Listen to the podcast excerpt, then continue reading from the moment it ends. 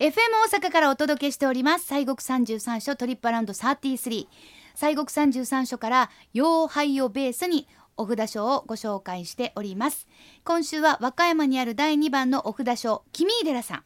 でございますね、はい。金剛法寺さんというふうに。そうなんですよね。はい、はい、あの君井寺さんっていうとねまあ皆さん一番こうしっくりとはあはあとこうなるんかもしれませんが、ね。はい、え一応正式名称としましてはね君井さん金剛法寺五国院というね、うん。こういう名前だそうでございまして、まあまあけど君寺さんっていうのが一番 あの親しみがあってそうですね。かもしれませんね。はい、はい、えー、君寺さんはですね770年っていう年でございます、えー、中国、えー、その時は唐でございましたので、はい、唐の伊光上人という方が、まあ、来られまして、うん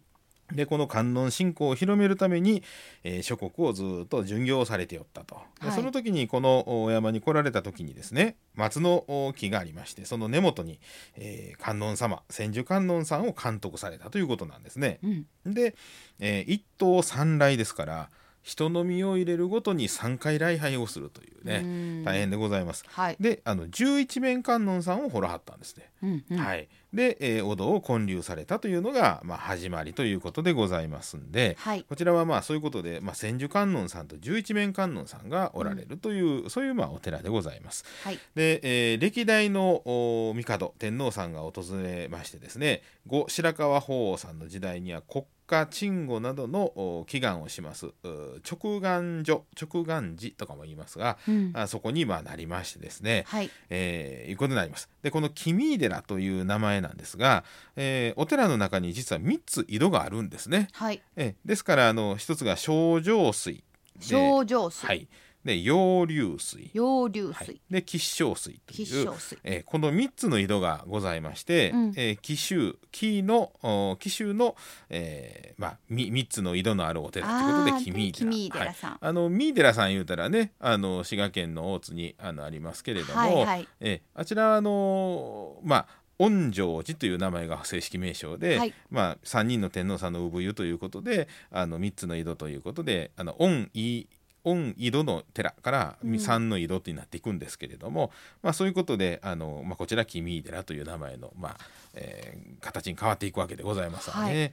はい、はい、で今年は改装1250年のか記念の年、はい、そうですね。であの50年に一度ご開帳されます秘仏のご本尊さん、えー、十一面観音さんと、えー、もう一体の千手観音さんがですね春と秋に特別公開をされまして、えー、どちらも国の重要文化財指定でございます。でまあ春はまあ終わりましたんで秋でございますが9月の20日日曜日えー、ちょっと来週ですかね、はい、はい、から12月の20日日曜日まで、えー、拝観時間は朝10時から夕方4時まで、拝観料は大人1000円ということでございますが、うん、あのこの仏様を拝むことができると。はあ、50年に一度でございます。はい、ちょうど改装の記念のね、はい、えー、ご開帳ということでございます。うん、で、えー、まあ他にですね本堂とかあその後ろのあの宝物のあるところなんかもね国の重要文化財指定にされてます梵天さんとか帝釈天さんとかですね、まあ様々安置されておりまして、うん、あの本当にあのお寺の中に入っていきますといろんなご宝物がいっぱいあります。はい、お宝が。ええええ。あのー、お宝もそうですしなんかものすごい大きな観音様そうなんですよあのこちらのね、えー、本堂のですねちょうど反対側に、はい、ですねあの大きな、まあ、コンクリート建ての仏殿があるんですけれどもほえー、2008年にあの開元供養がありましてですねえー、私もそこにあの、まあ、住職があ33所のねみんなご住職が全員出席してこの開元法要に行ったんですが、まあ、私もカバン持ちで行かせていただきましたが、はい、えー、そちらにですね高さ12メートルのあの寄せ木造りの観音さん千手観音さんがねありましてね。12メートル、はあ、あの日本最大なんですよ。あすんごい大きいっすよ。はあ。でまああの大千手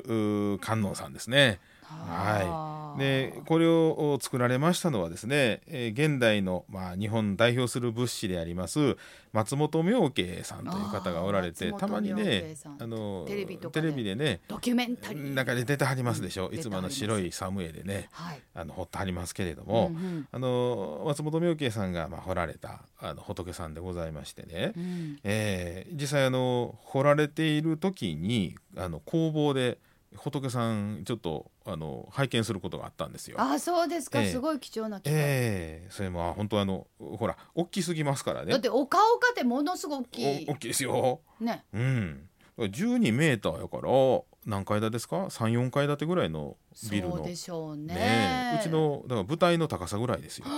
だけど実際にいらっしゃるところ行って下から見てもお顔がそうそうそうちょっと下からでは見にくいですよねそうなんですでまあ上までねあの配管料100円払いましたら3階の展望回廊まで上がれまして顔の横まで行けるっていうね。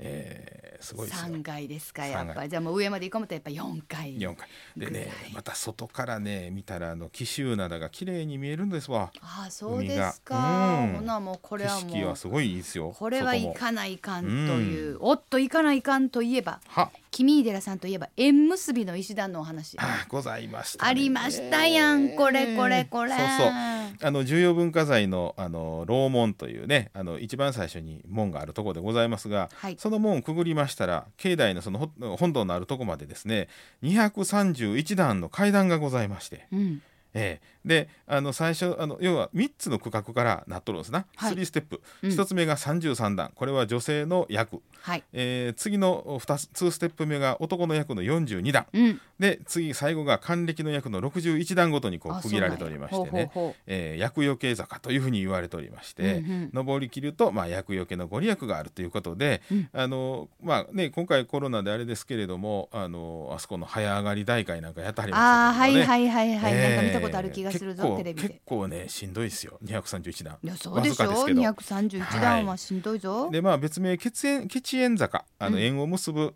坂とも言われておりまして、はい、それはあの江戸時代の豪商紀ノ国屋文左衛門でね。紀ノ国屋文左衛門、はい、紀文さん、はい、えー、が若い頃に母親を背負ってこの坂を上がっておりました、うん、えー、その時に後の奥さんとなります岡代さんという女性とまあ出会いましてですね、うん、でそこからあみかんの、まあ、まあ、船でですね。みかん船で大儲けをしましてですね。で、まあ、そのエピソードから、まあ、商売繁盛とか良縁成就とご利益があるっていうようなことでこの坂のね、えー、信仰が生まれてくるということでございまして。そうですか。もう商売繁盛で、しかも良縁成就。そうです、ね、いいですね。なんか、はい、でもそれだけじゃないんですよね。結構その伝説的なものがたくさんあるそうなんですよ。あの前にあの千日参りの時に少しお話をいたしましたけども、はい、竜宮乙姫伝説というのがございまして、うん、以降上人がですね大般若経というお経があります。これがあの600巻あるんですけどね。これを書き写すまああの写経のね、うん、えー、ことでございますが書き写しましてまあ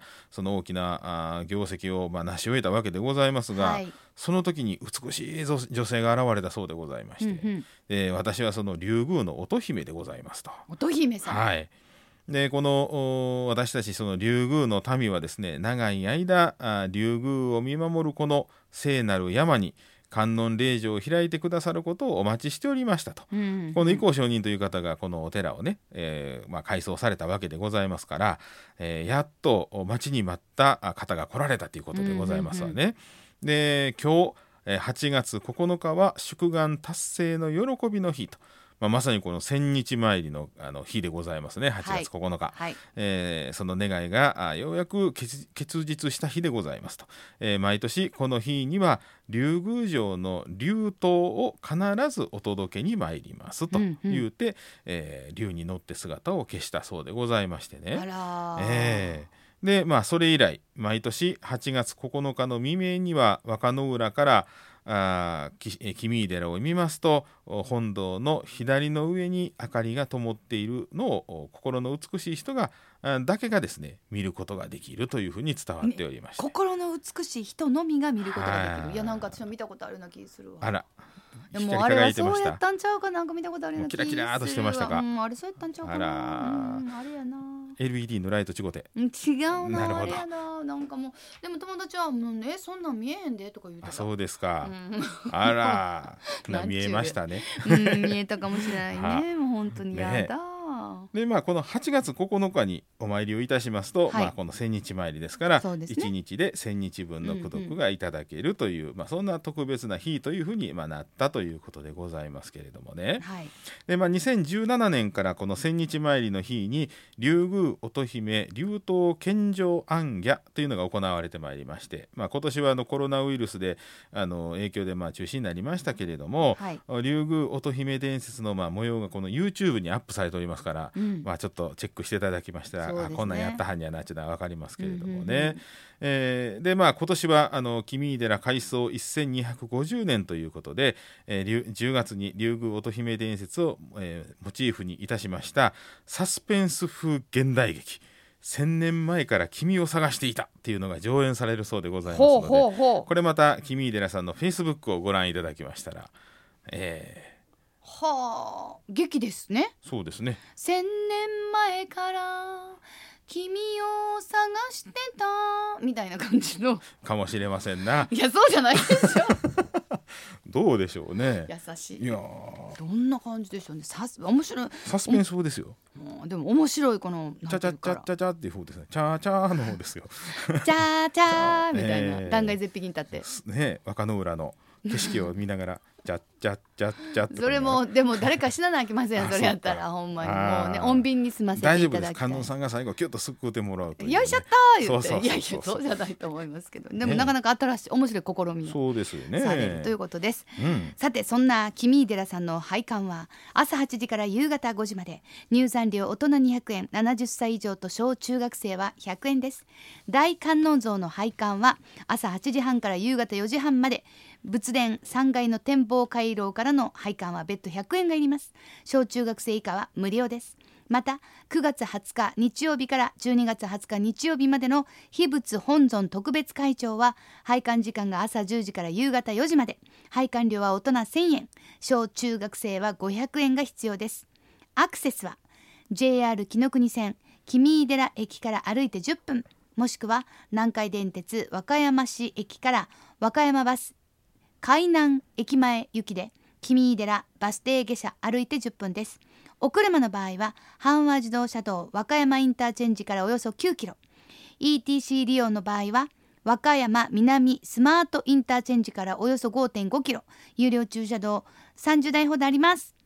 さあそれでは森さん、はい、ご神言をお願いしてもいいですか、はい、えー、11面、えー、観音さんでございます。オンマカキャロニキャソアカでございます。ではよろしくお願いいたします、はいオンマカキャロニキャソアカオンマカキャロニキャソアカオンマカキャロニキャソアカありがとうございます。さあ今週は西国三十三所第二番お札書君井さん金剛法事。君井寺さんをご紹介しました